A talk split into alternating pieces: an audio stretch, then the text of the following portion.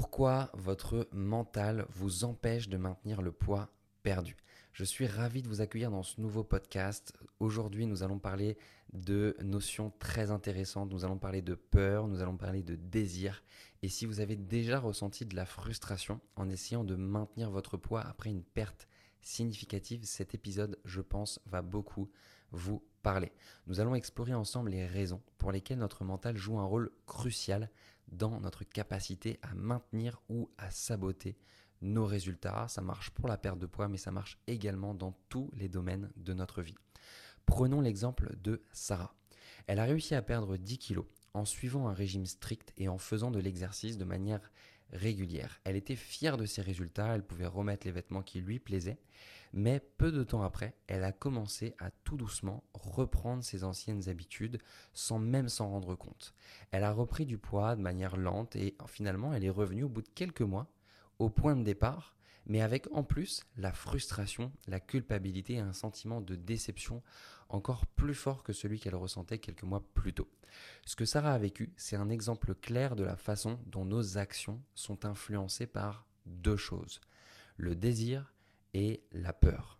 Absolument toutes nos actions sont drivées par ces deux moteurs. Pour illustrer ça, j'aimerais vous parler d'une expérience qui a été faite par des chercheurs sur les souris afin d'illustrer les deux moteurs, le désir et la peur. La première chose qu'ils ont fait, c'était d'attacher une souris avec un moyen finalement de mesurer la force quand elle se déplaçait. Ils ont mis un morceau de fromage à quelques mètres d'elle. Ce qui s'est passé, c'est que la souris, elle a commencé à ressentir du désir. Et ce désir, eh c'était cette sensation qui lui permettait de se déplacer, en tout cas de tenter de se mouvoir en direction du fromage. Et l'appareil a mesuré une certaine force. De l'autre côté, ils ont également testé le moteur peur. Pour ce moteur peur, ils ont tout simplement mis un chat derrière la souris. Et en voyant le chat, la souris à l'inverse, elle a tenté également de se déplacer. Et cette fois-ci, ils ont identifié une différence très claire entre le désir et la peur. C'est-à-dire que lorsque la souris, elle était drivée par la peur de voir le chat derrière elle, la force qu'elle émettait contre l'appareil qui mesurait finalement l'intensité était beaucoup beaucoup plus élevée que lorsque elle était simplement drivée par le désir d'attraper ce morceau de fromage. Et pourquoi est-ce que je vous parle de ça? Parce que c'est exactement la même chose avec le poids. Lorsqu'on atteint notre poids qui dépasse ce qu'on appelle la zone d'acceptation. Hein, c'est pas en ayant pris un ou deux kilos qu'on se dit il faut que je, il faut que je perde du poids. En général, c'est quand on atteint un certain seuil. Et quand on atteint ce seuil d'acceptation et qu'on se regarde dans le miroir et qu'on se dit cette fois-ci j'en peux plus, c'est souvent du dégoût, de la frustration, la peur aussi de voir sa santé s'empirer qui nous booste à passer à l'action. Et ce moteur est très très très puissant. Et c'est souvent un mix hein, finalement entre de la peur et aussi le désir de se sentir mieux dans son corps, de mettre des vêtements qui nous plaisent. Sauf que lorsque nous perdons du poids, nous ressentons une forme de satisfaction et une amélioration de notre bien-être. Mais au fur et à mesure qu'on se rapproche de l'objectif, alors le désir diminue et surtout la peur s'estompe. On a moins de motivation pour maintenir nos efforts. Et progressivement, vu que nous avons plus ces deux moteurs, le désir et la peur, alors on va avoir tendance à retomber beaucoup plus facilement dans nos anciens schémas et on voit rapidement nos résultats disparaître.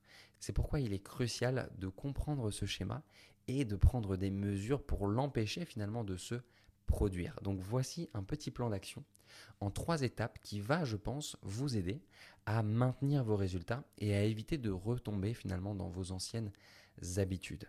D'abord, choisissez votre moteur et cultivez-le. C'est l'étape numéro 1. Même lorsque le désir initial diminue, trouvez de nouvelles sources de motivation pour maintenir votre nouveau mode de vie. Fixez-vous de nouveaux objectifs. Entourez-vous de personnes qui partagent les mêmes valeurs et découvrez de nouvelles activités qui vous passionnent. Voyez plus grand. Continuez.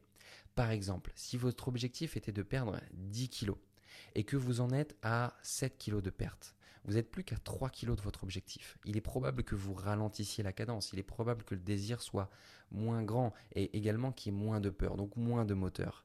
Mais c'est le moment finalement de vous fixer un nouvel objectif. Ça peut être un objectif de poids plus élevés, mais ça peut être aussi un objectif dans d'autres domaines de vie. De tester des nouveaux sports, de tester des nouvelles activités, euh, de euh, vous fixer des nouveaux vêtements à pouvoir mettre dans lesquels vous vous sentirez bien. En tout cas, fixez-vous un objectif en lien avec des choses que vous aimez vraiment comme reprendre la danse, faire un voyage, un trip en vélo. Rédigez votre pourquoi et relisez-le tous les jours afin de vous y connecter et de maintenir ce fameux désir. La deuxième étape, c'est tout simplement de gérer vos peurs. Alors ce n'est pas forcément le moteur le plus agréable à utiliser, mais prenez conscience de vos peurs et utilisez-les à bon escient. Soit comme un moteur, si c'est aidant, soit en les dissolvant si c'est un frein.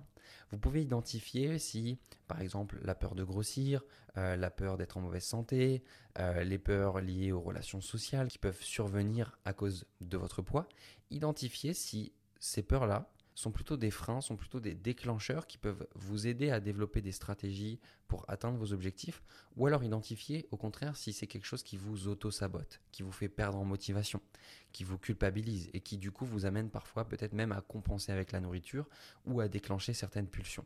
C'est vraiment important d'identifier comment vous désirez utiliser ce moteur de la peur. Par exemple, la peur de manquer peut m'aider à chercher plus d'argent et à me motiver. Donc, soit je peux décider de garder cette peur pour me bouger, mettre en place des choses, trouver un travail, développer une activité, euh, mettre en place des choses dans ma vie tous les jours. Soit cette peur peut aussi me paralyser hein, et me faire utiliser de la gratification court terme pour me rassurer. Dans ce cas-là, je vais aller utiliser des process pour dissolver cette peur et c'est ce que nous faisons dans notre accompagnement et on pourra également voir ça dans un autre épisode si vous le souhaitez. Mais c'est important en tout cas de prendre conscience du moteur qui est la peur et de l'utiliser de la bonne manière pour votre objectif à vous. L'étape numéro 3, c'est vraiment d'adopter une approche long terme. Éviter les régimes stricts et les solutions temporaires. Privilégier des stratégies qui vous amènent à avoir un mode de vie sain qui soit équilibré sur le long terme, qui soit durable et qui vous convienne. Là, il s'agit vraiment de trouver finalement votre mode de fonctionnement pour la vie en fait, parce que tout régime finalement suppose qu'on va mettre en place des actions et qu'à un moment donné, une fois que j'aurai atteint mon objectif et que le régime sera fini, bah, je vais pouvoir finalement reprendre ma vie d'avant. C'est pas du tout le cas. Le but du jeu, c'est de trouver finalement votre mode de fonctionnement, celui qui vous convient, que vous pourrez garder pour la vie en fait. Et pour ça, c'est pas forcément toujours évident de le trouver par soi-même. Et c'est important peut-être de vous faire accompagner par des professionnels, de rejoindre des groupes de soutien ou en tout cas de développer des habitudes saines intégrées à votre quotidien. Pour ça, bien sûr, vous pouvez faire appel à Kinecoach Santé. Je vous invite à aller faire un tour sur notre site internet kinecoachsanté.fr comme ça se prononce, hein, K-I-N-E, kinecoachsanté.fr, tout attaché. Et vous découvrirez eh bien, nos manières euh, d'accompagner nos élèves et également vous aurez la possibilité de prendre un rendez-vous offert avec nous pour voir comment nous pourrions vous aider. Voilà. J'espère sincèrement que ces conseils ont pu vous aider, ont pu avoir un impact dans votre vie. Si c'est le cas, pensez à partager ce podcast autour de vous, à mettre un 5 étoiles sur la plateforme sur laquelle vous êtes en train de l'écouter. C'est très précieux et ça permet à d'autres femmes de les découvrir et ça nous permet de continuer à vous apporter du contenu de qualité. Et en attendant, eh bien, je vous souhaite une magnifique journée et je vous dis à très vite pour un prochain podcast.